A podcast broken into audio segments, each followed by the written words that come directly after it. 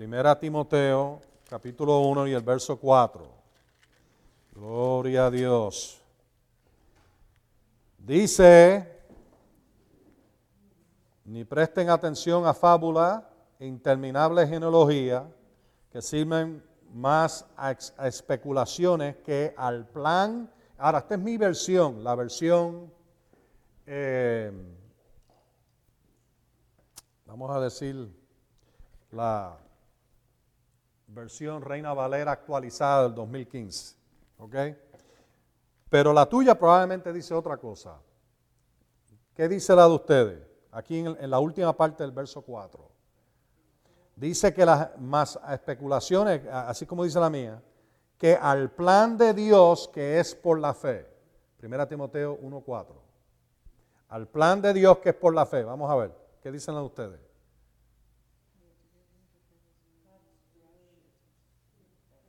Ok, vamos, vamos a dejarlo ahí.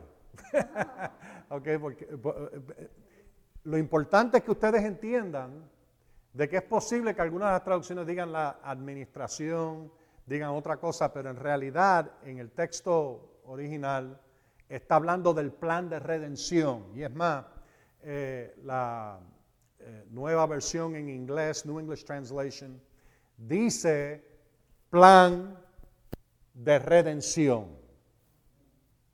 Porque de eso está hablando. El plan entero de redención es por medio de la fe. Digan todos, el plan entero de redención es por medio de la fe. En otras palabras, todo lo provisto por Cristo es por medio de la fe. No hay nada excluido. No importa qué parte de nuestra redención en Cristo tú quieras mirar. Una y otra vez lo vemos en el texto bíblico. Tú empiezas a ver los evangelios y empiezas a darte cuenta en los evangelios de que una y otra vez Jesús menciona la fe, por ejemplo, con la sanidad. ¿No se acuerdan la mujer que tenía el flujo de sangre? ¿Ah? Que vino y tocó el manto de Jesús y poder salió de Jesús y la sanó a ella. Y Jesús empieza a mirar todo alrededor y finalmente, tú sabes, ella admite de que ella fue la que tocó su manto. Y Jesús le dijo, hija, y búscalo en diferentes traducciones, tu fe te ha sanado. Y, ese, y eso es un, un principio que lo ves una y otra vez en el texto bíblico, tu fe. Y tú te preguntas, ¿qué fe? Bueno, la acción de ella. Una mujer que tenía un flujo de sangre por 12 años, en aquellos tiempos eso era desastroso. No había médicos como hoy.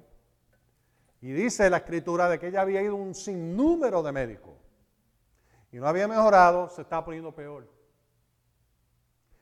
Y ella oyó hablar de Jesús. ¿Qué tú crees que ella oyó? Bueno, la escritura te habla exactamente de qué fue lo que ella oyó.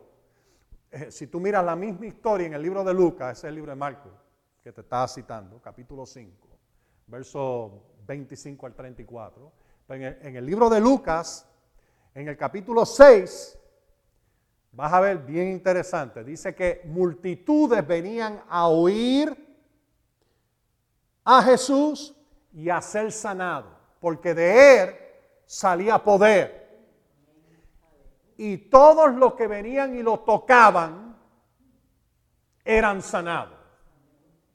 Eso fue lo que yo oyó. Después tú lo ves a ella haciendo lo mismo. Vino entre la multitud buscando. ¿Mm? Vino confiada. Si yo puedo llegar a Él,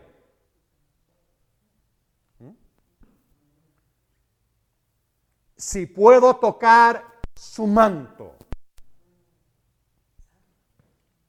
ni tan siquiera su persona, nada más su manto, seré sanada.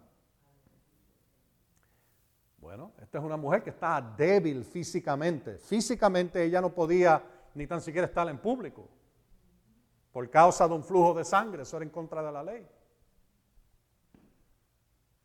Y aquí esta mujer estaba muriéndose, débil, pero de alguna manera sacó fuerza y vino entre la multitud y tocó el manto de Jesús.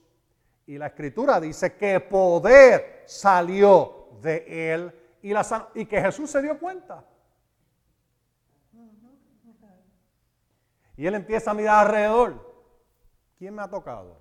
Había una multitud de gente. Los discípulos le dicen, ¿cómo que quién te ha tocado? Todo el mundo te está tocando.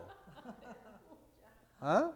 Todo el mundo. Eh, una traducción dice que la apretaban.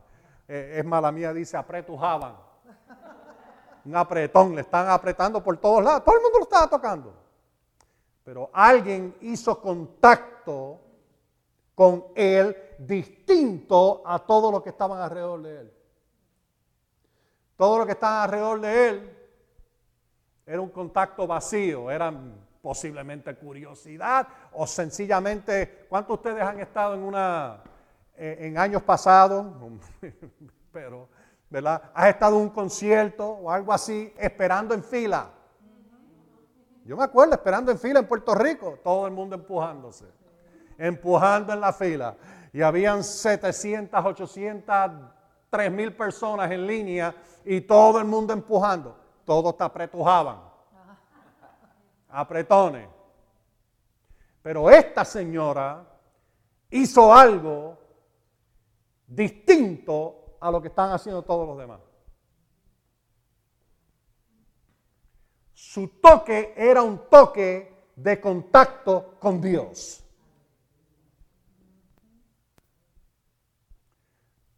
Y hay una gran diferencia entre ese tipo de actividad pero, pero te, voy a abrir los ojos. Porque nosotros pensamos fe, cuando vemos que Jesús le dijo, tu fe te ha hecho sana, tú tienes que entender, ¿qué fe? ¿Creencia? ¿Qué creencia tenía ella? Bueno, tú dices, bueno, ella creía de que si venía y tocaba su manto, sí, pero tienes que entender algo. Ella tuvo que violar todo lo que pensó ella tuvo que hacer algo completamente fuera de lo que todo el mundo estaba haciendo. Ella tuvo que, básicamente, pues si iba a tocar el manto, iba a tener que venir arrodillada, el borde de su manto. Ella hizo algo y fue que le dio honor y respeto al mensaje que escuchó. Ella no rechazó a Jesús, ella abrazó la realidad de Jesús. Hay una gran diferencia. Ustedes saben, hay personas que piensan que, eh, bueno, eh, no importa si personas rechazan a Cristo, pues em, como quiera, Él va a estar ahí. ¿Ah? Y eso no es verdad. Tú sabes que hay, hay, escrituras que hablan, y esto es importante para tú entender, empezar a entender lo que es fe real. Mi mamá empezó con citando esa escritura de que el hacedor, eso es Santiago 1.22, de la palabra, es ahí donde tú muestras tu fe. Pero hay más envuelto.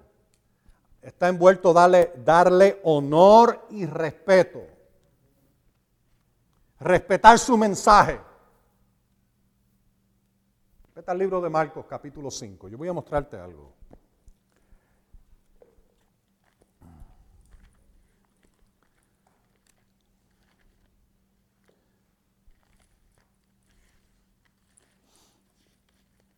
Marcos capítulo 5. Y aquí vas a ver algo bien interesante. Algunos de ustedes probablemente me han oído hablar algunas de estas cosas antes, pero van a oírlo hoy de nuevo. con oídos nuevos. Porque es la diferencia entre recibir de Dios y rechazar lo que Él está ofreciendo. Una gran diferencia. Oye lo que te digo. Marcos capítulo 5, ¿ve? Y esto es importante porque acuérdate, nosotros vimos en los estudios pasados de que desobediencia abre la puerta para la maldición. Obediencia abre la puerta para la bendición. Lo vimos bien claro. Muchas escrituras de muchas maneras. Pero aquí tú tienes en el libro de Marcos capítulo 5, y es más, antes de llegar a la mujer que tenía el flujo de sangre, Jesús, Marcos 5, verso 1, te empieza a hablar, fueron a la otra orilla del mar, a la región de los Gadarenos.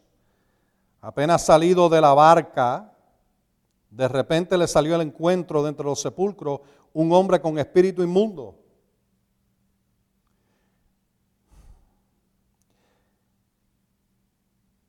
Este tenía su morada entre los sepulcros y nadie podía atarlo, ni siquiera con cadena, ya que muchas veces había sido atado con grillos y cadenas, pero él había hecho pedazos las cadenas y desmenuzado los grillos y nadie lo podía dominar. Continuamente de día y de noche andaba entre los sepulcros y por las montañas gritando e hiriéndose con piedra.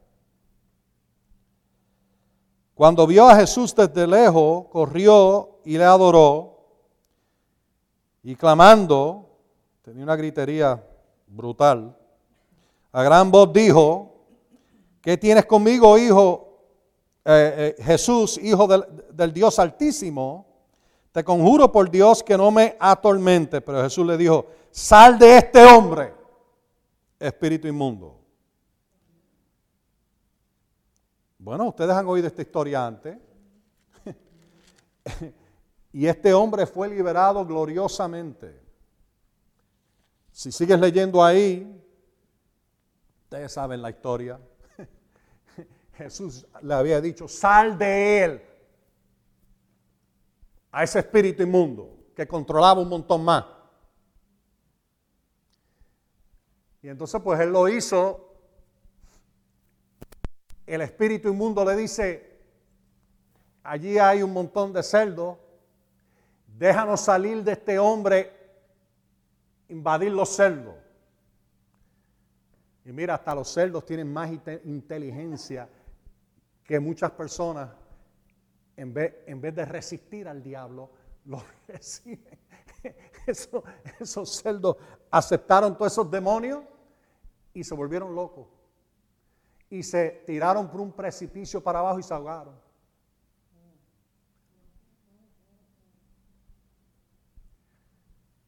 El hombre fue liberado. Y cuando la gente salió del pueblo, lo vieron a él sentado y vestido. Ahora tienes que entender, este hombre estaba desnudo, corriendo, gritando.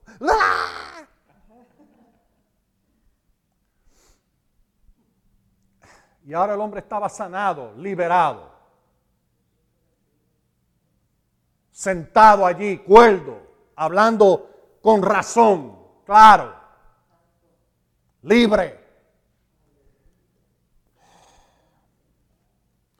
Verso 15. Llegaron a Jesús y vieron al endemoniado que había tenido la legión sentado y vestido en su juicio cabal y tuvieron miedo. Ahora, nota la reacción de esta gente.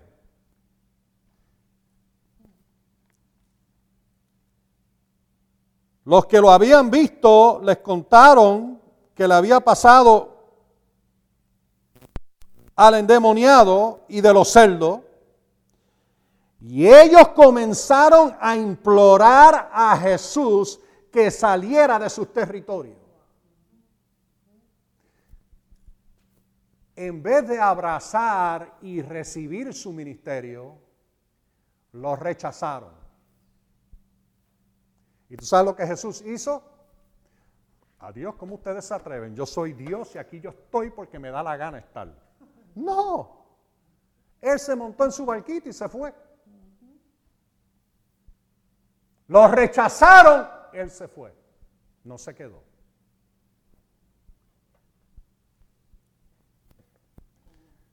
Mira lo que dice aquí. Ellos empezaron a rogarle, implorar, suplicarle que se fuera. Que saliera de su territorio. Y mientras él entraba en la... Ver, se fue al barco. Dijo, ok, no me quieren, me voy. Bien distinto a lo que personas piensan hoy en día. No, yo soy Dios y voy a estar aquí porque me da la gana estar. Mm. ¿Tú no quieres a Dios? Allá tú quédate con el diablo. Esa es la forma que Dios piensa. Yo recibo a todo el que me reciba. Yo quiero que tú entres y estés, pero si no quieres estar, la palabra no dice, Dios se acercará a ti entonces tú te acercarás a Él. No, la palabra dice, acércate a Dios y Él se acercará a ti. La escritura dice, búscalo tú a Él primero. ¿Ah? Y entonces vas a tener una manifestación. La, escritura no dice, no, no dice, ok, ahora Él te va a amar a ti y eso es todo lo que tú necesitas. No, la palabra dice, escúchame, la escritura dice, ámalo a Él obedécelo a Él y entonces Él se manifestará. Déjame mostrarte. No te vayas de ahí de Marco, mira el libro de capítulo 14.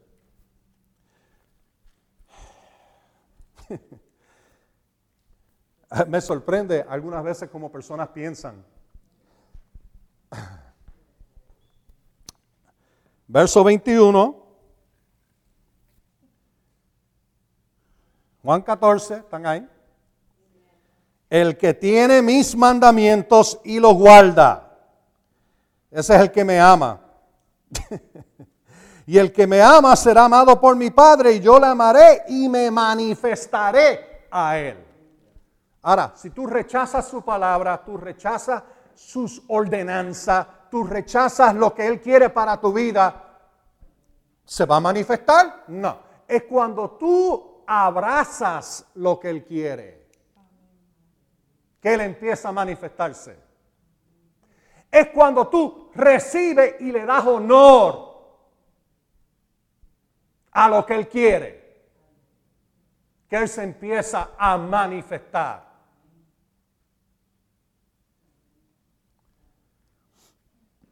Vamos a ir un poquito más adelante. Mira, mira, mira el verso 23, respondiendo Jesús, le dijo, si alguno me ama, mi palabra guardará. Ahora, ¿cuántos aquí aman al Señor? Tú le amas, tú guardas su palabra. ¿Por qué? Mira lo que él dice. Y mi Padre lo amará y vendremos a él. Ahora, pregunta.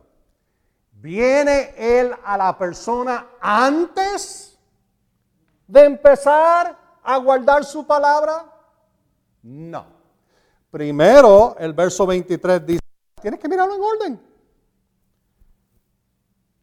Si alguno me ama, mis palabras guardará y mi Padre lo amará y vendremos a él y haremos nuestra morada con él. Dios quiere morar con nosotros, pero Él está en la expectación, óyeme, de obediencia, de darle honor a su palabra. Darle honor a su presencia. Tú lo rechazas, él se monta en su barquito y se va. Ahora, yo sé que esto, esto es un poquito chocante cuando empezamos a pensar, porque en nuestra mente la, la, tradición nos ha lavado el cerebro en pensar, ah, no importa lo que yo haga, Dios siempre está conmigo. Mentira del diablo. Oh, pero la escritura dice que Jesucristo es el mismo ayer y hoy por los siglos y que yo puedo decir confiadamente que Él está siempre conmigo. Léete el contexto y vas a ver de que está hablando de personas que le sirven, que hacen su voluntad. No está hablando de personas que viven como le da la gana.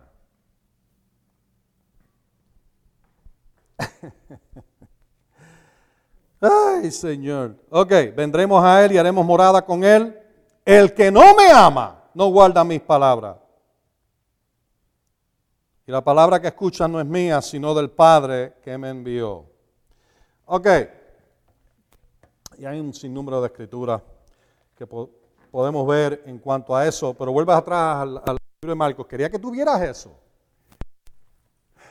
Nosotros tenemos la responsabilidad como seguidores de Él, recibirlo, abrazar su mensaje, su palabra, desear su presencia, buscarlo. Amén. E, e, eso es relación, comunión, buscarlo. ¿Alguna vez tú has tenido comunión, hermano, con tu esposa si no la buscas? No, no, no te va a caer encima. Ah, ah, no, no necesariamente. Tú sabes, puede que ella también te... Pero lo que estoy hablando es, para una relación, tienes que buscar esa relación. Tú no puedes tener una relación con una persona no cercana y estar en el otro lado del mundo. Tú tienes que buscarlo buscarla, esa relación. ¿Estamos claros? Si vas a tener una amistad con alguien, tienes que buscar esa amistad. No va a pasar porque va a pasar. Tienes que cultivarla. ¿Es verdad o no es verdad? Lo mismo con Dios. Hay que cultivar esa relación, esa comunión. Hay que cultivar, hay que buscarlo, hay que darle honor, hay que darle eh, reverencia. Todo eso tiene que ver con el temor del Señor. Cuando tú le tienes reverencia a Dios, tienes reverencia a su mensaje, a su palabra.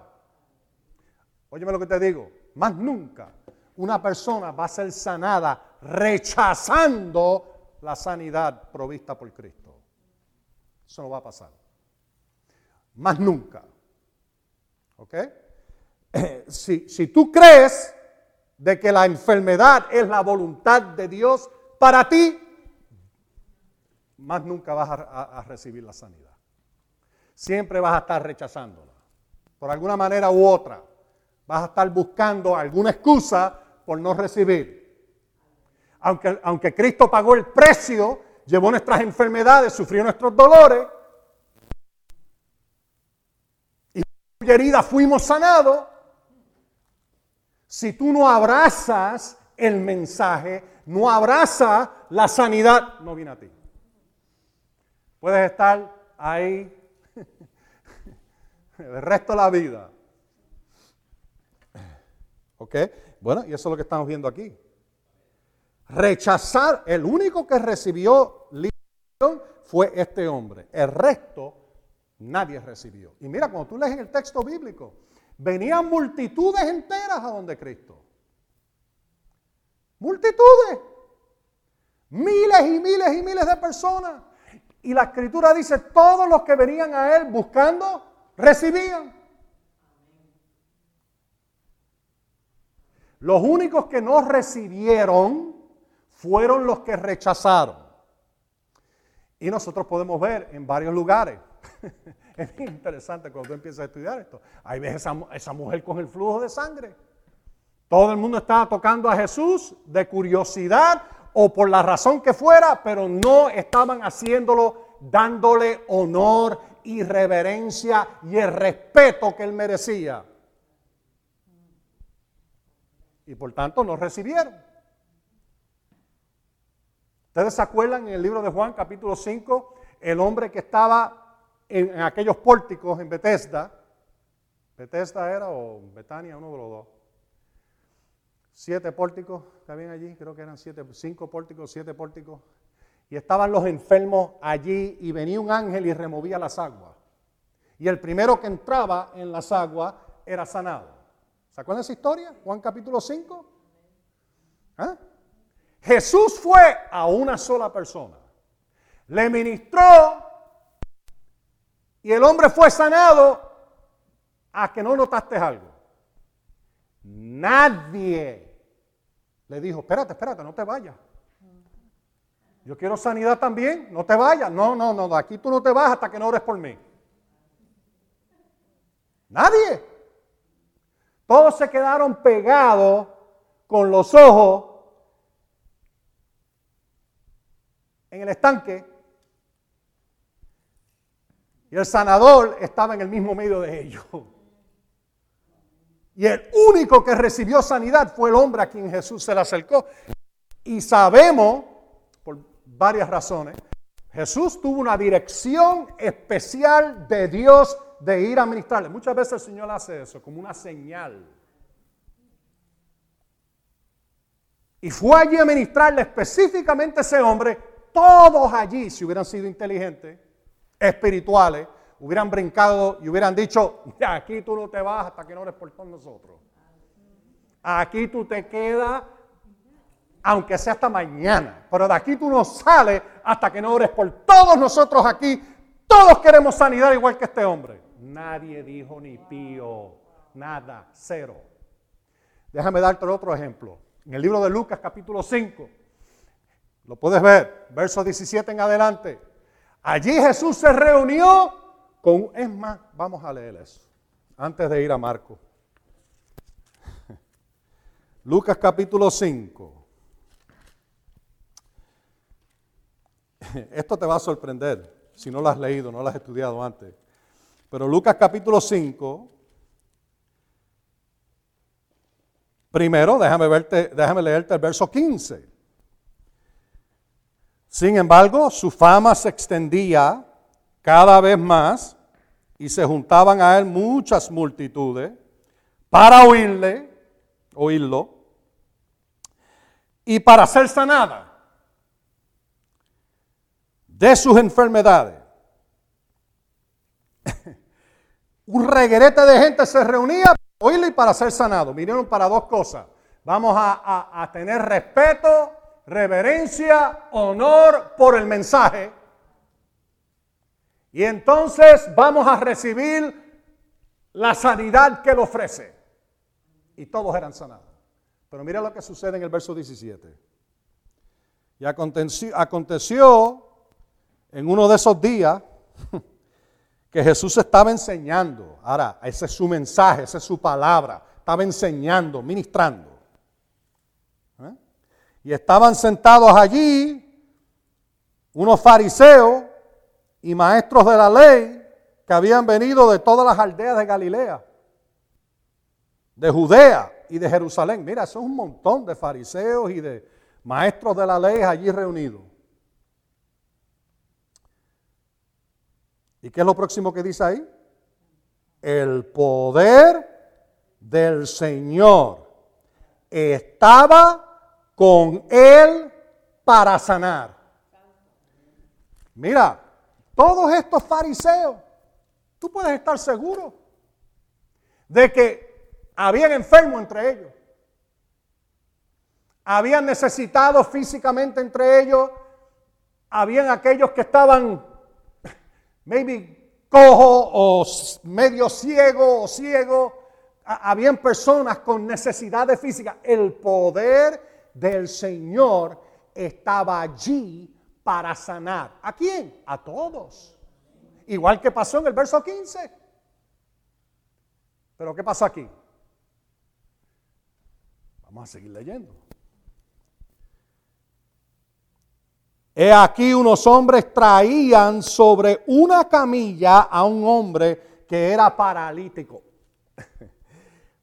y procuraban llevarlo adentro y ponerlo delante de Jesús, pero no encontraron cómo hacerlo.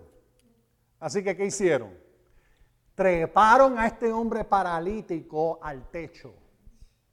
Mira, garantizado, este hombre paralítico estaba lleno de expectación y de respeto por el maestro.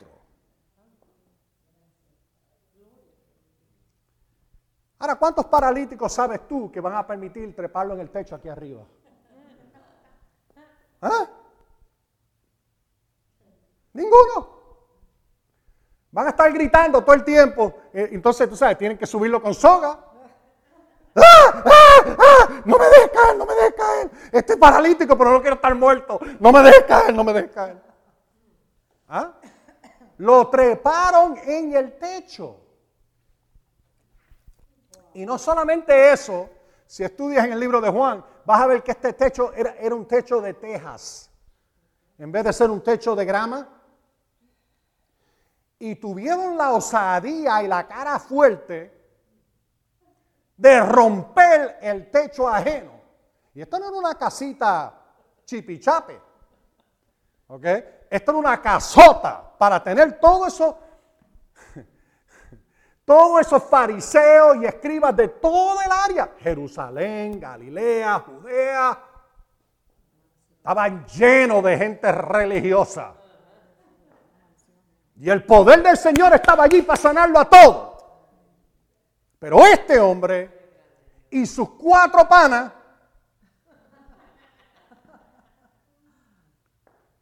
lo subieron al techo, rompieron el tejado para bajarlo justamente donde estaba Jesús, ahí al frente de Jesús.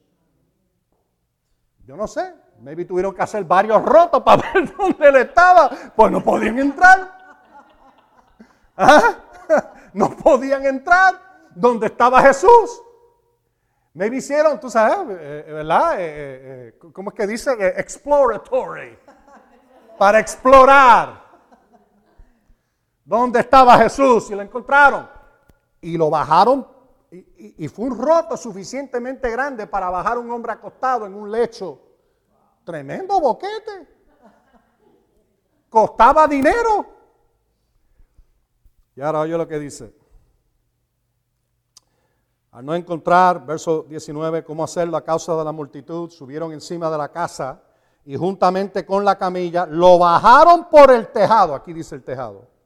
En medio, delante de Jesús, y ahora, nota, nota, al ver la fe de ellos, no la fe de los cuatro amigos, nada más, la fe de todos ellos. Él vio algo, él vio una acción que demostraba gran honor, gran respeto, gran listo para recibir. ¿Ah? Lo que mostraron. Tú no hubieras hecho eso más nunca si no estabas en la completa expectación de que Dios se va a manifestar y que yo voy a salir corriendo de aquí. Sano. ¿Ah? Wow. Y entonces ustedes saben la historia, si la leen ahí, no voy a leerla toda, pero más abajo dice, verso 24, pero para que sepan, Jesús hablando, que el Hijo del Hombre tiene autoridad en la tierra para perdonar pecado, dijo al paralítico, a ti te digo, levántate, toma tu camilla y vete a tu casa. De inmediato se levantó en presencia de ellos, tomó la camilla en que estaba recostado y se fue a su casa glorificando a Dios. El asombro se apoderó de ellos, todos, todos ellos y glorificaban a Dios, fueron llenos de temor y decían, hoy hemos visto maravillas, pero nota, nota, nota, nadie más recibió nada. Aunque el poder estaba presente para sanarlo a todos. El único que recibió fue el que mostró honor y respeto por el mensaje y el mensajero. ¡Wow! Y fue sanado, liberado. Salió glorificando a Dios. El resto se quedaron igual. Aunque hubieran podido todos ser sanados. No dice la escritura, el poder estaba con él para sanar. Ahora oye, ¿qué quiere decir eso? Que tú puedes estar en el mismo medio de poder sanador y recibir absolutamente nada. O puedes estar en medio de poder sanador y recibirlo todo. Gloria a Dios. Ser como ese hombre, aunque haya que romper el tejado aquí. Yo salgo de aquí sano porque salgo de aquí sano. Esa expectación.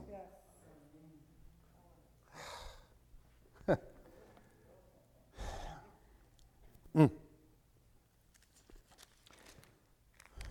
Ok, vuelvo al libro de Marcos capítulo 5. Y ahora, eh, eh,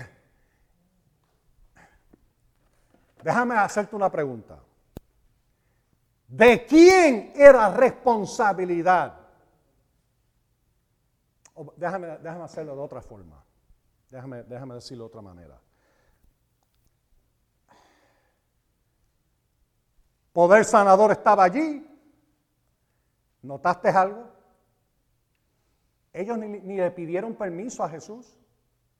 Ellos no dijeron, Jesús, puedo treparme en el techo. No pidieron permiso para ser sanado.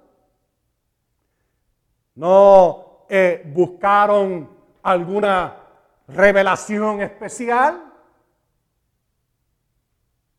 Vamos, vamos, vamos, vamos. Piensen, piensen. No dijeron, bueno,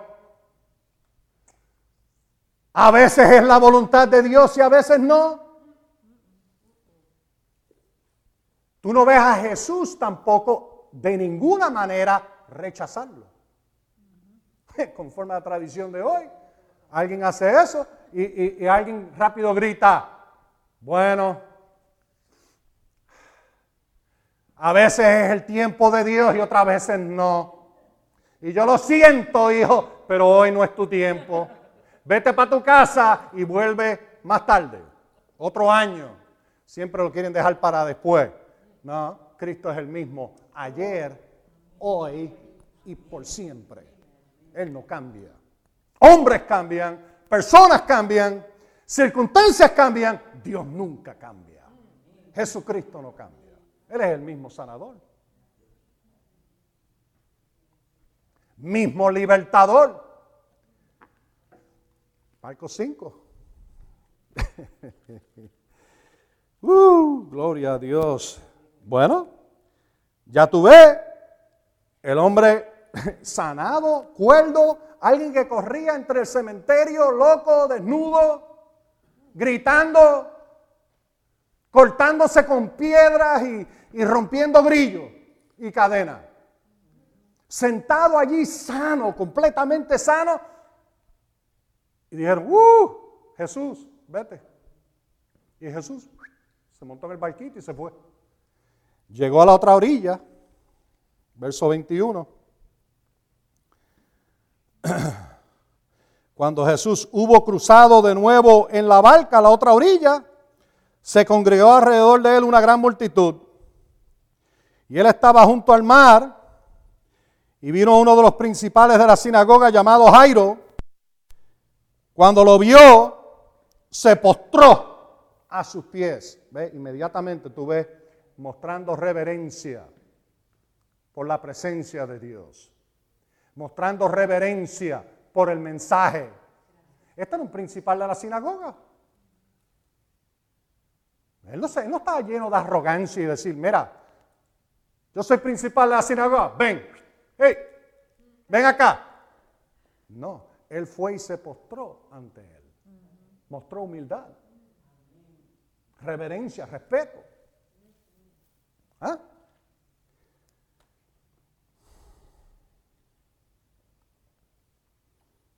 Y dice aquí, se postró a sus pies, lo imploró mucho diciendo, mi hijita está agonizando, ven, pon las manos sobre ellas para que sea salva y viva. Mira lo que dice próximo.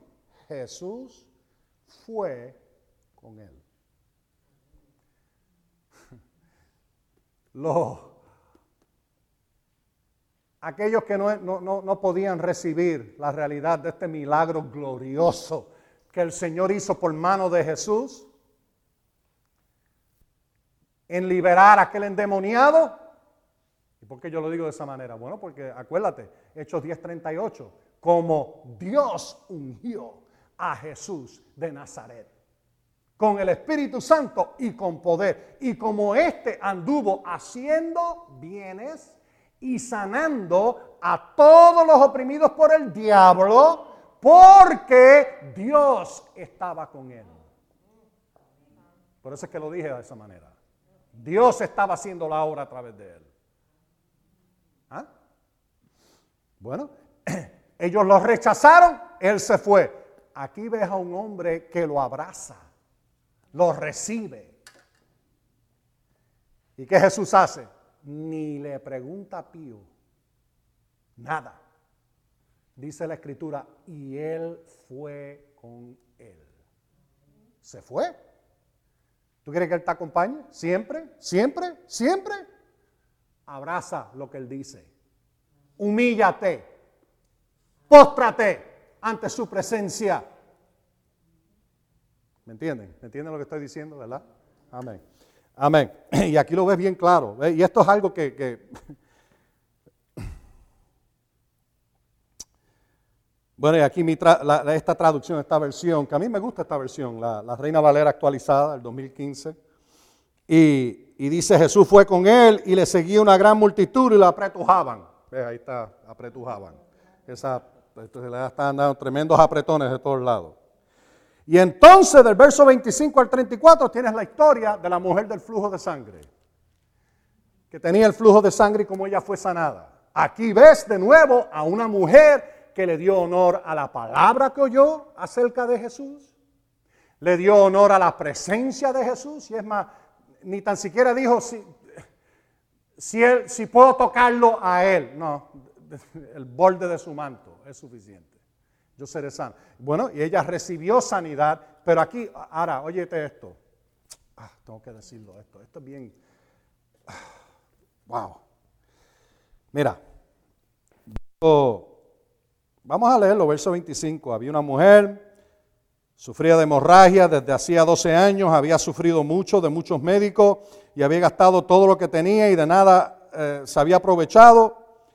Más bien iba de mal en peor cuando oyó hablar de Jesús, ve, ella oyó hablar de Jesús. Vino por detrás de él entre la multitud y tocó su manto porque ella decía, si solo toco su manto seré sanada. Al instante se secó la fuente de su sangre y sintió en su cuerpo que ya estaba sana, que ya estaba sanada de aquel azote. De pronto, oye, oye, oye, Jesús reconociendo dentro de él que había salido poder de él. Volviéndose a la multitud, dijo, ¿quién me ha tocado? El manto. Ahora, noten eso. la mujer no pidió permiso.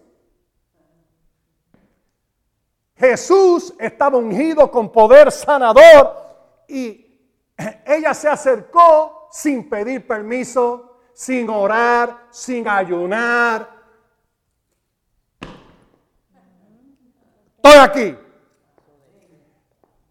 Extendió la mano porque había creído y había tenido honor y respeto por el mensaje y el Señor Jesús, su ministerio.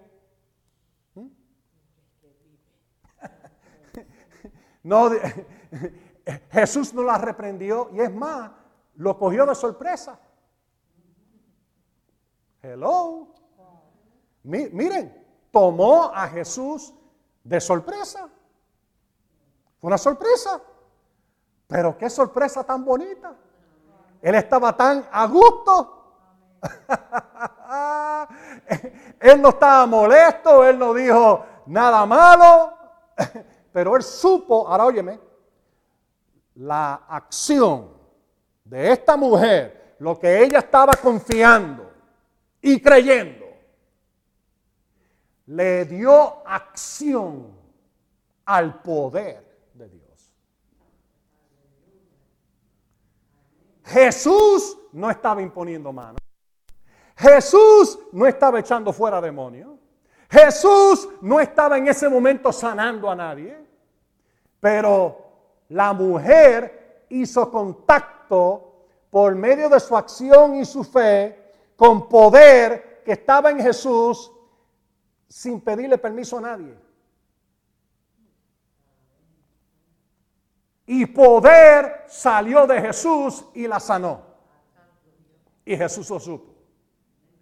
Y él mira y dice, espérate, espérate, que alguien, me ha tocado. ¿Por qué?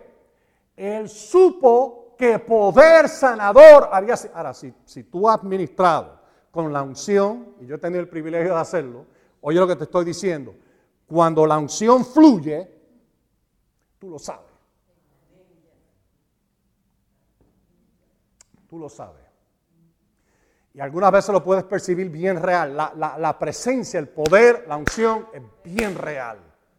Es más real que lo que tú ves.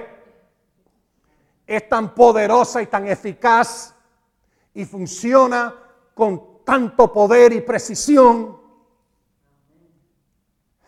Y puedes saberlo en el momento que se ministra a otra persona. O puedes estar totalmente no sientes nada y como quiera funciona. a mí me ha pasado las dos formas. Yo no sentía, es más, estaba más frío que un vaso de agua de la nevera. ¿Ok? Frío, frío, frío. Y alguien vino y dijo, hermano, necesito oración, esto y lo otro. Ok. no sentí absolutamente nada. Y la persona fue sanada instantáneamente, ahí mismo. ¡Bam! y, ha pasado así. ¿Te acuerdas? Yo, yo, te dije de, mi hijo de cuatro años que le salió tremendo hemorroide. Como de la mitad de mi dedo, eh, eh, grandísimo. Pues yo no, yo no lo toqué, pero puse mi mano así y dije, en el nombre de Jesús, recibe sanidad ahora. Y Dios como mi testigo, mi esposa estaba allí, yo vi cuando hizo y se desapareció. Un momento estaba así, de momento se fue. Y tú sabes, cuando tú has visto la unción funcional y trabajar, cambia tu vida entera. No, no vuelves a ser la misma persona. Cuando yo recibí a Cristo, y yo he dicho este, este testimonio antes, pero se lo voy a decir de nuevo porque está conectado con esto que leímos en Lucas 5 el hombre que fue levantado, paralítico, levantado. En 1974 yo estaba en, un, en una campaña evangelística del hermano R.W. Shambach, cuando él estaba bajo el, el, tent revival, okay, ¿ah? en la carpa, okay, ministrando en Tampa, aquí mismo, en el área, bueno, no Brandon, pero un poquito más allá, en Tampa, tenía su carpa y yo se lo he dicho antes, pero si tú, eh, eh, por supuesto el hermano Shamba que está ahora con el Señor, pero, pero en, los días que le estaba ministrando, él ministraba con un balde de aceite de oliva al lado de él. Y si tú ibas a hacer ungido con aceite, como dice en Santiago 5, prepárate. Ven, prepara, eh, ven con sombrilla. Porque él venía y metía la mano así. Y,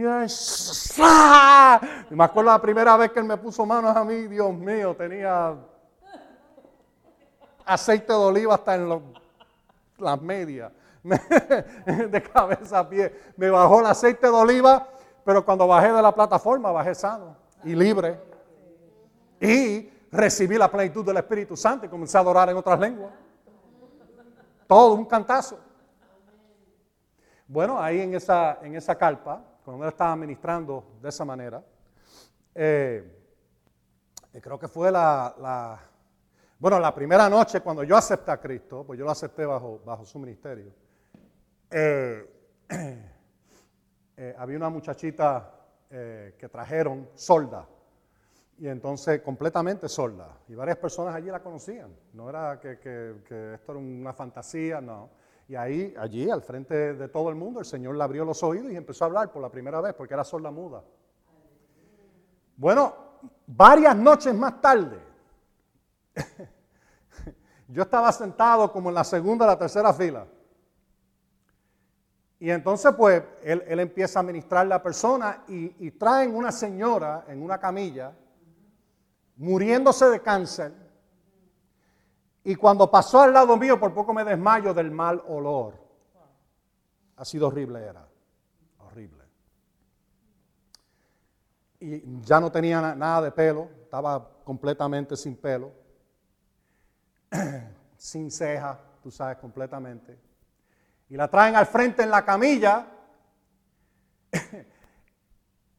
y el hombre de Dios viene y la agarra por la mano y después que él le ministra por unos minutos, ¿verdad? La escritura y esto y lo otro, la agarra por la mano. Y yo, me acuerdo como ahora porque puso el pie así encima del lado de la camilla y la agarró por la mano y la puso así. Y dijo, en el nombre de Jesús, cáncer, demando que te mueras en este cuerpo y deje de existir. Hermana, que seas sana. Y ahora en el nombre de Jesucristo, levántate, toma tu camilla y vete para tu casa. Mira, y ahí mismo la mujer se levanta temblando de la camilla, ¿ok? y después él dice, él cuenta, yo no esperaba que ella hiciera exactamente eso, pero lo hizo. Agarró su camilla y salió caminando por allí. Ahora, yo vi a esta señora dos años más tarde. Tuvo una campaña nueva en Tampa y la doña vino a testificar el pelo ya le había crecido, estaba completamente sanada, totalmente libre. ¡Wow! Mira, tú vienes a Cristo y eso es lo, primero con que tú eres enfrentado, eso no se te quita. Eso se queda contigo el resto de tu vida. Bueno, por eso es que estas historias para mí tienen tanta importancia y son tan significantes. Significante grande. Ok. Vuelvan ahí a, Marco, capítulo 5. ¿Están ahí todavía? Ok, esto, esto. Uh, aleluya. Hace tiempo que yo quería ministrarle esto a ustedes y el Señor no me dejaba. No, me no, es porque, eh, cuando digo no me dejaba, es que, no salía. ¿Ah? Yo les hablé dos o tres cosas de estas cuando nos estábamos reuniendo antes de empezar la iglesia. Pero tenía esto todo escrito en nota, porque algunas veces yo hago eso, ¿verdad? Ministro, enseño y después escribo las notas. Pues yo mismo no sé, yo estudio, yo oro, me paro acá arriba, tengo mis notas, mira, tengo tres páginas de notas. ¿Y tú sabes cuántas yo ejecuto? ¿Quieren saber hasta dónde he llegado ahora? Mira, mira, ahí, la primera línea, la primera escritura. Hasta ahí llegué. nada de esto que yo te he estado ministrando están ahí. ¿Por qué? Porque el Espíritu de Dios quería que tú oyeras esto hoy.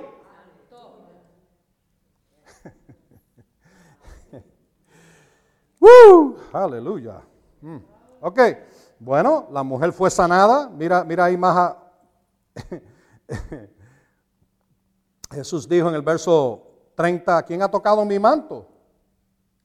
Sus discípulos le dijeron, ves que la multitud, y aquí está esta traducción de nuevo, está apretuja yo encuentro esa, no sé por qué encuentro esa palabra cómica. Apretuja, como que, ¿eh? sí, ¿verdad? y pregunta quién me tocó. Todo el mundo estaba tocándolo. Y nadie estaba recibiendo. Menos esta señora. ¿Qué quiere decir? Todos hubieran podido recibir.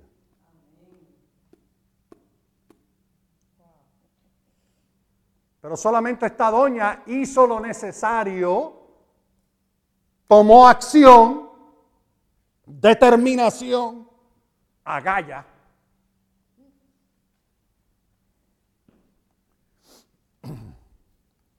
Y entonces mira, Todos la apretujaban. ¿Cómo que tú dices quién me tocó? Él miraba alrededor para ver a la que había hecho esto. Todavía no sabía quién era.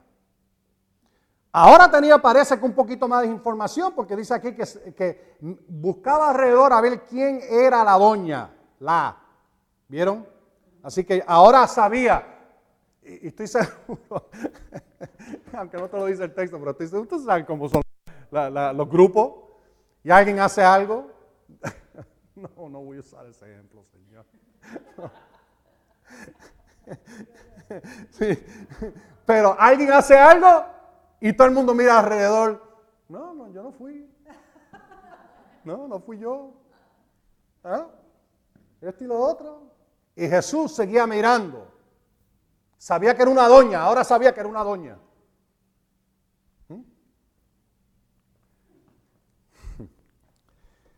Él miraba alrededor para ver a la que había hecho esto. Porque si no hubiera dicho aquí, el texto hubiera dicho, eh, él estaba mirando alrededor a ver quién había hecho esto. No, él sabía que era una doña ahora. Así funcionan las cosas del Espíritu muchas veces. Hay personas que piensan, oh, Jesús lo sabía todo. No. Porque Él no estaba ministrando como Dios cuando estaba en la tierra. Él estaba ministrando como hombre, aunque era el Hijo de Dios, lo sabemos, todo eso, eso no, quita nada de eso. Pero la, la realidad es que Él estaba ministrando como maestro, como profeta, ungido por el Espíritu. ¿Ah? Porque, y, el libro de Filipenses te habla de eso, dice que cuando Él vino, Él se despojó a sí mismo. Una traducción dice, de todos sus poderes divinos. Y vino entre nosotros como hombre. Él era todo Dios, pero era también todo hombre. Y en su ministración, Él estaba ministrando como hombre ungido del Espíritu. Por eso te cité Hechos 10:38. Como Dios ungió a Jesús de Nazaret con el Espíritu Santo y con poder. Pregunta, si estaba ministrando como Dios, ¿qué? ¿Dios se tenía que ungir a sí mismo? No. Él estaba ministrando como un hombre ungido por el Espíritu. Gracias a Dios que Él fue nuestro ejemplo, porque si él, si él llegaba a estar ministrando como Dios, todos estaríamos en serios problemas. Porque ninguno de ustedes tenemos esa capacidad, ninguno de nosotros tenemos esa capacidad. Pero el Espíritu Santo, ¿qué dijo Jesús?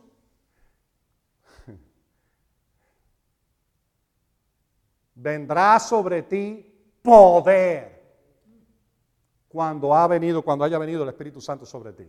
Él le dijo a los discípulos, vayan a Jerusalén y esperen hasta que venga el Espíritu Santo, porque en ese momento van a recibir poder. La misma palabra de Hechos capítulo 10, poder en el griego, la misma palabra.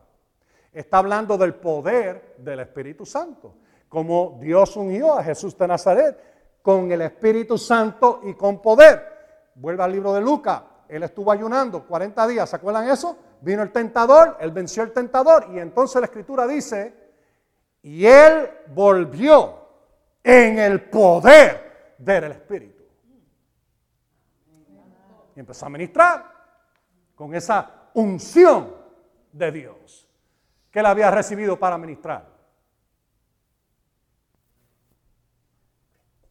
Bueno, todos allí hubieran podido ser sanados porque estaban tocándolo, todos estaban tocándolo. Tú sabes, yo me acuerdo de esa canción eh, eh, que, cantaban hace años atrás, que decía, pon tu mano en la mano del Señor. Tú puedes poner tu mano en la mano del Señor y nada pasar, a menos que tú le des acción al poder de Dios con tu fe.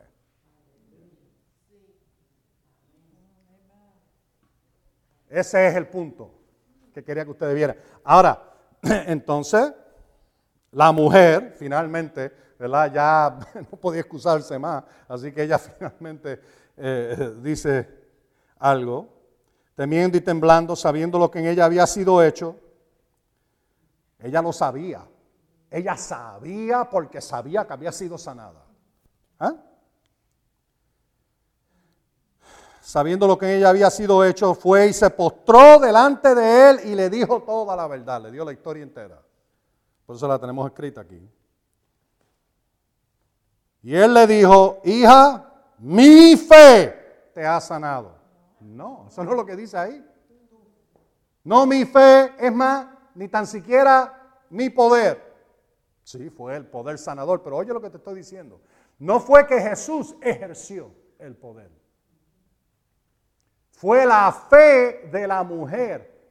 Aquí dice salvado, pero si buscas esa palabra, tú puedes ser salvado de la enfermedad. es la misma palabra eh, en el, en el Nuevo Testamento. Tú puedes ser salvado de un accidente, puedes ser salvado de una situación mala. ¿Ah? Salvado, protegido, liberado. Eso es lo que quiere decir esa palabra salvación ahí. Amén. ¿Pueden decir amén? amén. ok.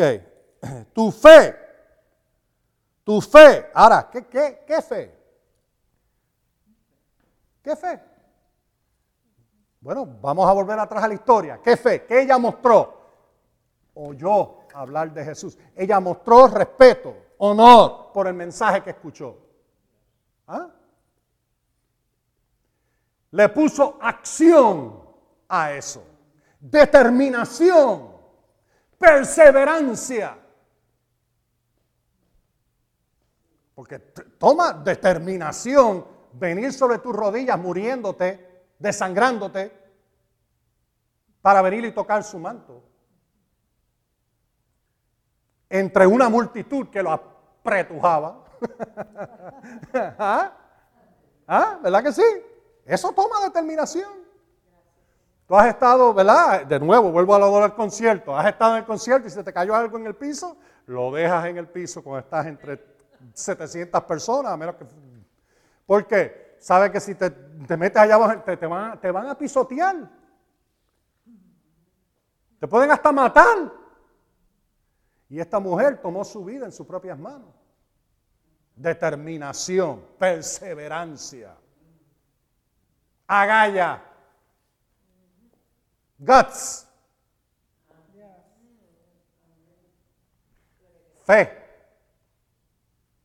Ahora ven, por qué estoy diciéndolo así. Porque nosotros pensamos fe y pensamos creencia, honor, respeto, determinación, perseverancia, acción. ¿Lo ven? Ok, pero ahora vamos a seguir aquí, vamos a seguir aquí, vamos a seguir aquí. Uh, gloria a Dios. Tu fe te ha liberado, vete en paz. Al Señor le gustó esto un montón. Vete en paz, en paz, muchacha. y queda sanada de tu azote. Queda, queda, queda sanada. Mientras él aún hablaba, vinieron de la casa del principal de la sinagoga diciendo, tu hija ha muerto, ¿para qué molestas más al maestro? Ahí es cuando tú tienes que saber es que no hay nada imposible para Dios. Todo es posible para aquel que cree. Tiene que saberlo. Porque aquí es una situación imposible a lo natural. La, la, muchachita ya había muerto. Pero Jesús sin hacer, oye esto, sin hacer caso a esta palabra. Ni le hizo caso a la palabra. No dijo, ay bendito, vamos a empezar aquí a llorar y a gritar. No, no. ¿Por qué? Vas a ver por qué. Sin hacer caso a esta palabra que se decía, dijo al principal de la sinagoga, se acabó, vete y entiérrala. No. No temas, solo cree. Y ve de nuevo, vemos la palabra cree y dice, ok, ¿qué hizo este hombre? Entre toda la multitud, ¿qué él hizo? ¿Qué, hizo este principal de la sinagoga? Que tenía toda razón por sentirse en una posición privilegiada. No. Él vino y se humilló. Pidió ayuda, buscó ayuda, se humilló. No dijo, ah, yo necesito la ayuda de ese. Dijo, no. Fue y se postró delante de él, le pidió ayuda, mostró reverencia, respeto, honor. ¿Ah? Eso es lo que... Y entonces, oye, oye, él dijo, ven, pon tu mano sobre ella para que ella sea sanada. ¿Se acuerdan que eso fue lo que él dijo? ¿Y qué hizo Jesús? Se fue con él. ¿Ok? Tenía ahora la atención de Jesús, tenía la presencia de Jesús ahí, el sanador con él.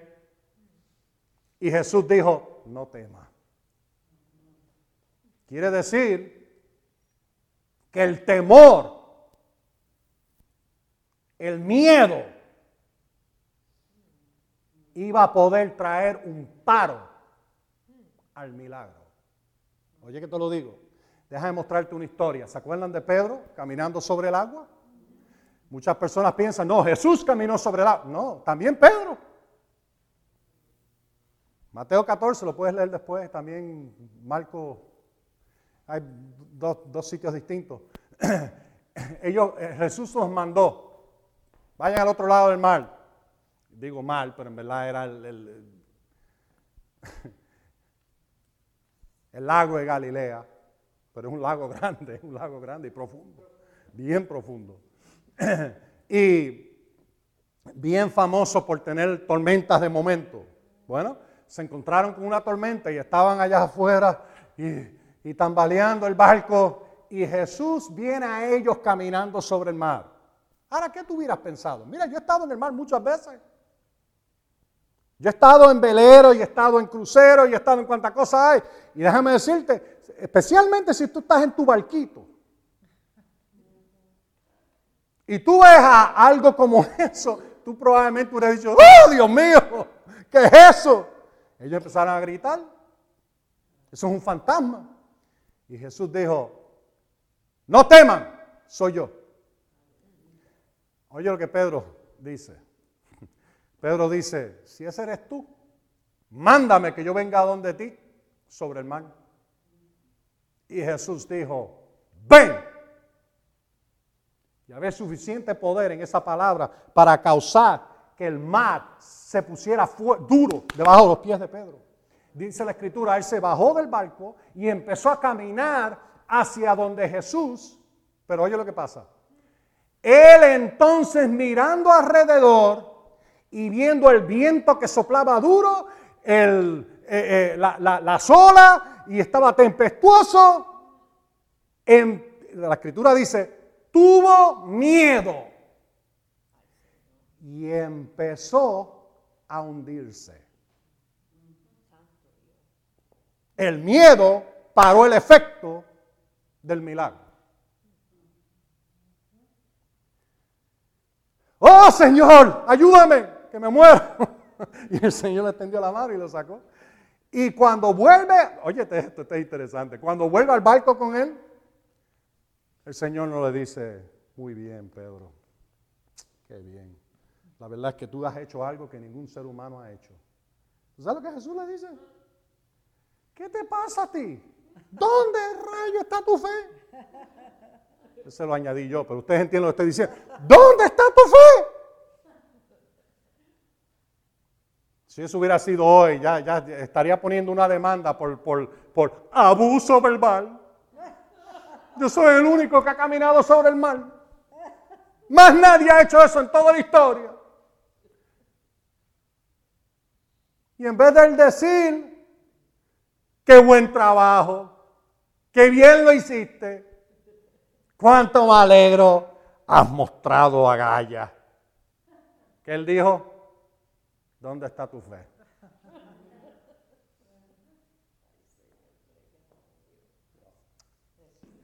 Ese es otro mensaje, porque hay gente que, no, soportan que le corrijan nada. Tú le corriges un chispito y con la escritura Y no, no quieren oír nada, no quieren ser corregidos, no quieren ser enseñados, no quieren recibir, piensan que ya lo saben todo, no hay nada que pueden aprender. Y no entienden que mientras una persona piensa así, en realidad es bruto que se acabó. Es ignorante por constante. Además de eso, eh, tiene un orgullo tan grande. Porque mira, yo llevo años con esto, yo llevo un montón de años. Mami lleva un montón más que yo. Mami cumple, acabo de cumplir ayer los 80 años. ¿Ok? Yo tengo 60. Y yo llevo un montón de años, desde 1974, aprendiendo la escritura. Y yo te puedo decir delante de Dios, todos los días, yo aprendo algo nuevo de su palabra, todos los días. Yo me humillo. Yo no creo que yo lo sé todo, ni, cerca. Es más, vas a llegar al final de tu vida y vas a mirar para atrás cuando el Señor se manifieste y vas a decir, qué bruto era. La verdad es que yo no sabía nada. Yo no sabía absolutamente nada comparado con Dios. Comparado con Cristo, nada. ¿Mm? Por más que aprenda. Por eso que Pablo dijo, él está, tú sabes, le escribió allá a los Corintios y le dijo, nosotros sabemos en parte y sabemos en parte. El gran apóstol Pablo dijo eso, sabemos en parte. ¿Se acuerdan eh, que ya nosotros lo estudiamos, lo que pasó con Job? Y, Job se, molesta y culpa a Dios de injusticia. En el libro de Job te habla de eso. Los últimos capítulos. Y finalmente Dios se le aparece en un torbellino. Y empieza a decirle a Job, Job, ¿tú crees que tú sabes tanto? Explícame. Todas esas estrellas. Explícame las leyes que gobiernan los cielos.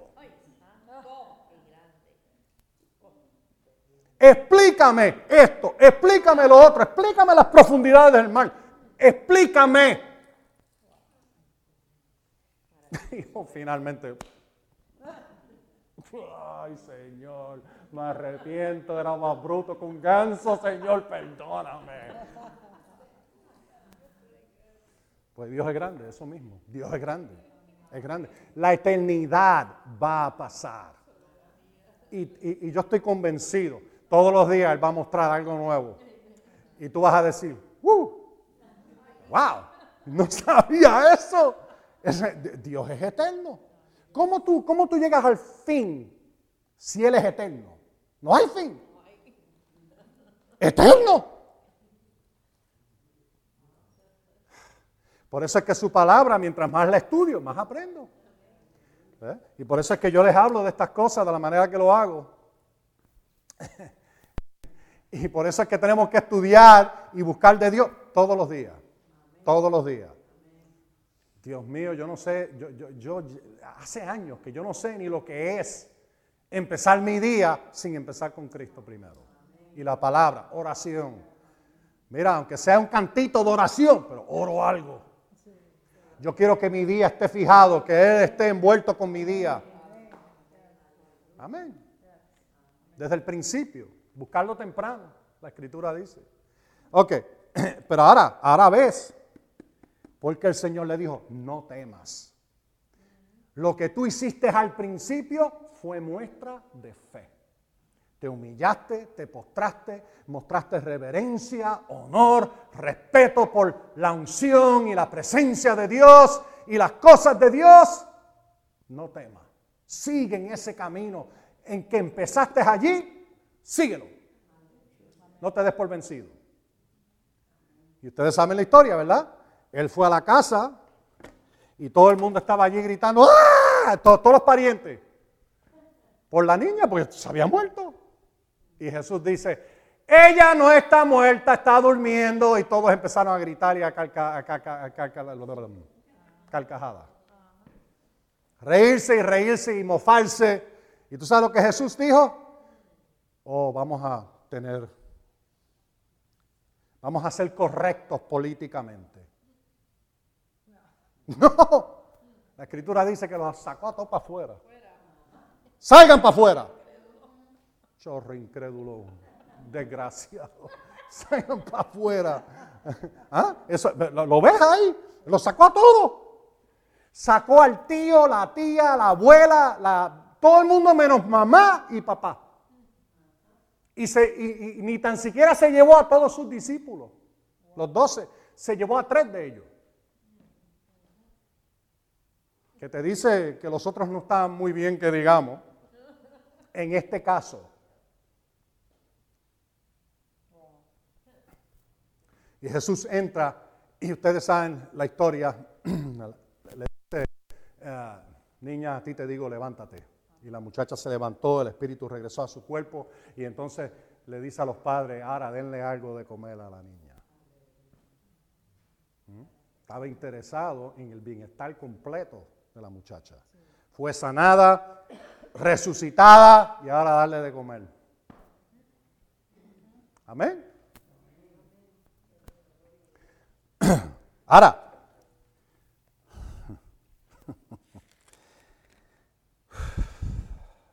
Mira el capítulo 6, ya está, ya vamos a terminar. Mira el capítulo 6. ¿Ves? Todo esto es bien importante que ustedes lo vean. Porque esto te va a ayudar. ¿Se dieron cuenta como, como el capítulo 5 y 6 hay, hay un, un, tema que está siguiendo este capítulo? ¿Verdad que sí? Estos capítulos, ven como es un tema. Bueno, el capítulo 6 sigue con eso. Es bien interesante. Salió de allí, fue a su tierra, verso 1, y sus discípulos le siguieron, y cuando llegó el sábado, fue, eh, comenzó a enseñar en la sinagoga, y muchos se quedaban atónitos cuando lo oían y decían, ¿de dónde le viene a esto estas cosas?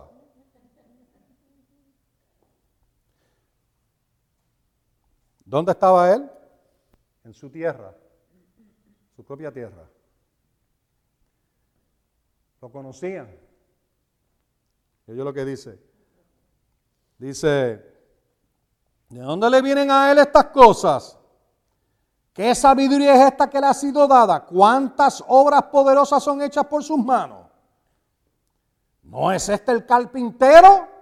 Hijo de, este fue el que le hizo el gabinete, le hizo la, la, la, la cama plataforma, tú sabes. Y entonces, pues, pues eh, dice, pero ven acá, yo lo conozco a él, yo conozco a, a, María, su mamá, conozco a sus hermanos y hermanas. ¿Y este? ¿Qué es esto de que, de que Dios lo usa para sanar y liberar? ¿Qué es esto? ¿Y qué es este mensaje que él tiene? ¿Quién le dio esta sabiduría a él? ¿Y qué dice la escritura ahí? Se ofendieron. Míralo. ¿No están también aquí sus hermanas? Bueno, no es este el, eh, verso 3. El carpintero, hijo de María, hermano de Jacobo, de José, de Judas y de Simón, los mencionaron a todos. En otras palabras, mira, este, este, este es de mi pueblo. Hello. ¿No están también aquí sus hermanas con nosotros? ¿Y qué? Se escandalizaban de él. Algunos de ustedes dicen, se ofendieron. Se ofendieron, se escandalizaron. Y ahora oye lo que sucede. Oh Señor. Pero Jesús les dijo, no hay profeta, oye, oye, oye, no hay profeta sin honor, sino en su propia tierra, entre sus familiares y en su casa. Y, nota cómo lo conecta, y no pudo hacer allí ningún hecho poderoso. sino que sanó a unos pocos enfermos, poniendo sobre ellos las manos, estaban estaba asombrado a causa de la incredulidad de ellos. Oye, no dice que él no quiso sanarlo, dice que no pudo sanarlo. Y que los únicos que pudo sanar, aquí dice pocos enfermos, pero de la forma que está escrito en el griego se puede traducir también aquellos con enfermedades pocas o enfermedades pequeñas. sanó dolor de cabeza, una infección de oído, y no pudo hacer ningún milagro extraordinario allí. No pudo abrir los ojos de los ciegos, no pudo levantar los paralíticos, no pudo hacer lo que él hacía entre las multitudes. ¿Por qué? No pudo hacerlo. ¿Por qué? ¿Por qué? ¿Por qué causa? Ahí, ahí lo ves claro. No le dieron respeto, no le dieron honor.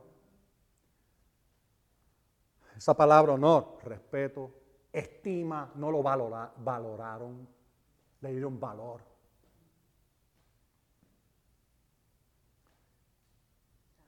Todo lo, opuesto a lo que la mujer que tenía el flujo de sangre hizo. Todo lo opuesto a lo que Jairo hizo. Ven, ven, ven, ven. Ahí, ahí, empiezas a ver de que fe está envuelto con esto de darle honor y respeto. Ser humilde ante su presencia. Pedirle ayuda. Buscar de Él echarle mano a lo que Él ofrece, no rechazarlo, abrazarlo, recibirlo. Aquí hicieron todo lo opuesto, lo rechazaron. Y Él quiso sanarlo, imponía la mano sobre la gente y nada estaba pasando. Dos o tres fueron sanados, unos poquitos. en otras palabras, hubiéramos dicho, bueno, aquí tú sabes, la presencia de Dios y la unción, pues parece que Jesús no estaba bien o, algo, pero nada estaba pasando. Yo fui a una iglesia, no te voy a decir en qué estado, una iglesia con, unas cuantas personas, bastante grande, no, grande, pero para iglesia hispana era grande, vamos a decirlo de esa manera, era lo más grande. Y fui, y yo no lo sabía, empecé a ministrar. Ay, Dios mío, era, era. Hay una diferencia. Cuando alguien está recibiendo del Señor, tú lo percibes. Cuando la gente está recibiendo. Cuando están rechazándolo, también lo recibe. ¿Verdad? Y por alguna razón en esta iglesia era, era como, cuando tú, cuando tú hablas, cuando yo hablaba era como, como, Como si hubiera tenido la, boca llena de, arena. Y cuando le imponía las manos a la gente era como ponerle las manos encima de un bloque de hielo. Nada estaba pasando.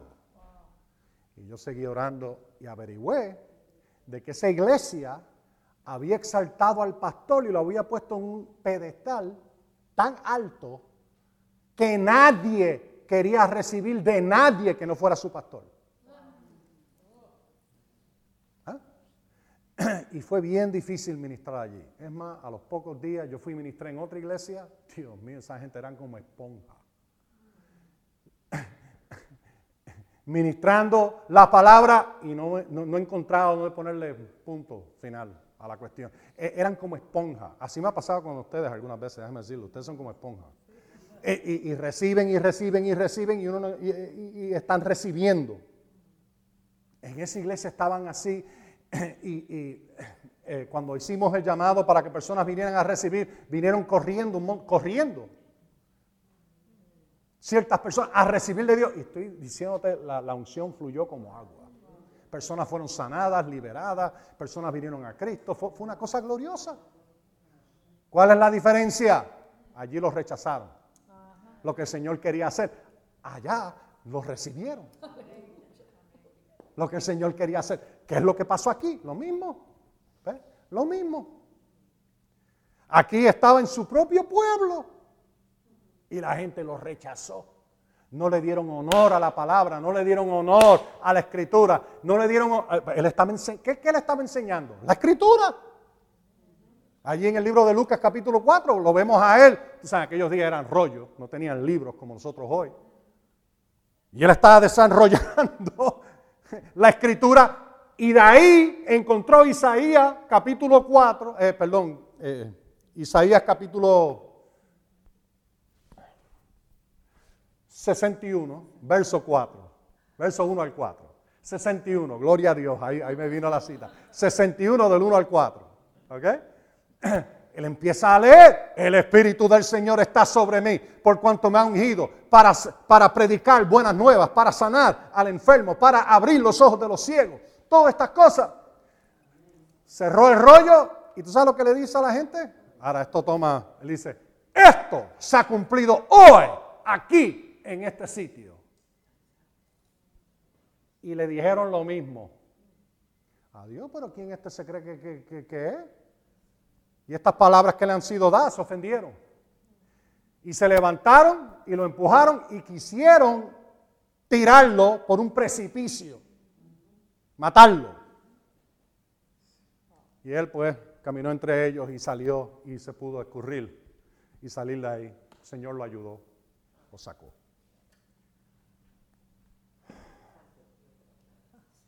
La diferencia. A otro sitio, la, Tú sabes que había en ciertos lugares donde él estaba predicando por días. Y la gente llevaba tres días en un sitio. Otro, otro lugar llevaba, llevaban horas y horas y horas.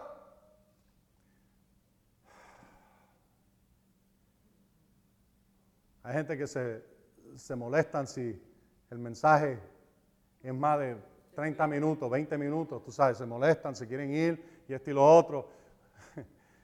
Pablo predicó en una ocasión en el libro de los Hechos, Pablo predicó en una ocasión en el libro de los Hechos, ¿ah? Y predicó toda la noche, desde por la mañana. Vamos a ver, vamos a seguir aquí hasta. No, no vamos a hacerlo hoy.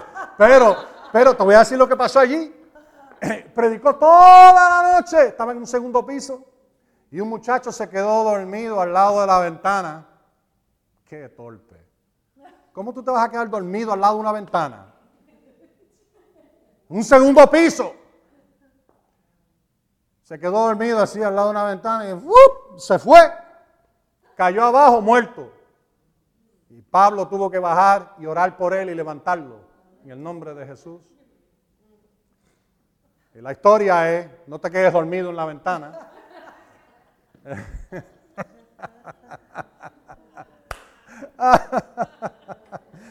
Ay, Señor, Señor, Señor. Bueno, en otra ocasión Jesús predicó todo el día, todo el día. Y al final del día, los discípulos le dijeron, Señor, ya, es la noche, mándalos para su casa, para que coman algo. Y el Señor los mira y le dice, denle ustedes de comer para aquel que cree que no hay nada imposible para Dios, él empezó a, obviamente, a buscar de Dios qué es lo que iba a hacer.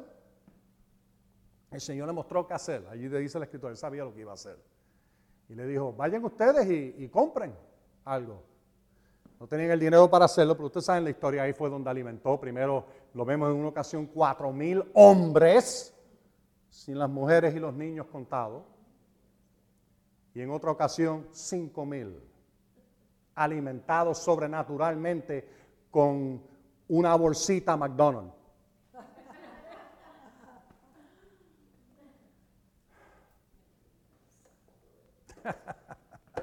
Amén. ¿Tú te imaginas?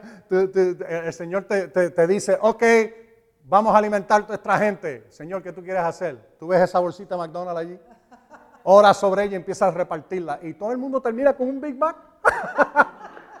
y papita. y un refresco. ¡Wow! Aleluya. Amén, amén, amén. Ok. Así que la incredulidad en el verso 6 era ¿qué? No que ellos no creían en el sentido como nosotros pensamos, la incredulidad de ellos era, no recibieron su ministerio, no se humillaron, no mostraron respeto y honor por la presencia de Dios ministrando a través de Jesús. ¿Ah? Esa es la incredulidad.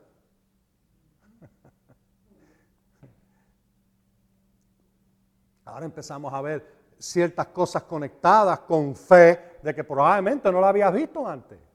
Siempre, en mi pensar, hace años atrás, yo siempre pensaba fe, creer, certeza. Y es parte. Pero no es ni tan siquiera todo. Bien lejos de ser todo lo envuelto con fe. Amén. Gloria a Dios. Y lo voy a dejar ahí mismo, ya que llegué nada más que al primer verso. Leí nada más que el primer verso. Y esto, yo no sé ni qué voy a llamar esto. McDonald's, Señor.